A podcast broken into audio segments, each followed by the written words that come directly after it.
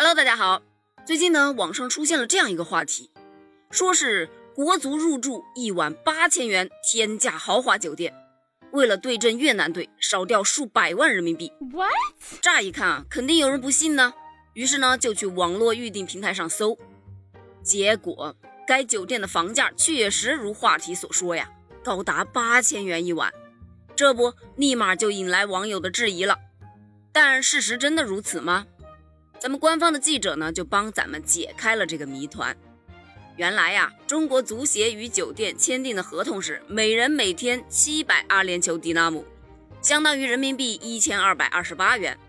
这其中包含了房费、三餐、洗衣费、会议室等等等等公共空间的全部费用。酒店呢，在中国队入住期间不再接待其他的客人，说白了就是这酒店我们包了。那八千元一晚的房价到底是怎么回事呢？原来呀，是为了不接待新的顾客，酒店故意呀大幅提高房价，就避免有人预订。据说呢，这是行业的通行做法。不信的话，你可以在网络预订平台上把入住时间修改为中国队离开之后，酒店的房价差不多就能回到正常价格。正常价格是多少呢？大概是五百元人民币左右了。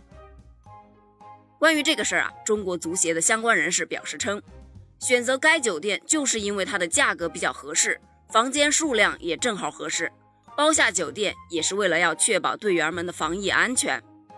而且对沙家比较了解的人都知道，在整个沙家呀，房间单价超过一千元的酒店几乎是没有的，所以八千元一晚的话题其实啊经不起推敲，但偏偏就是有很多人信了。这是为什么呢？我个人觉得呢，还是因为大众对国足是越来越失望，毕竟投入了太多，结果却总是不尽人意呀，进而就产生质疑了呗。而现实呢，往往就是如此。当你失败的时候，你可能连呼吸都是错的。所以呀，要想赢得球迷们的信任，赢球就是解决问题最好的方法，对吧？非常期待国足的下一场胜利啊！关于这个话题，你有什么想法呢？欢迎给我评论留言呢。我们下期接着聊。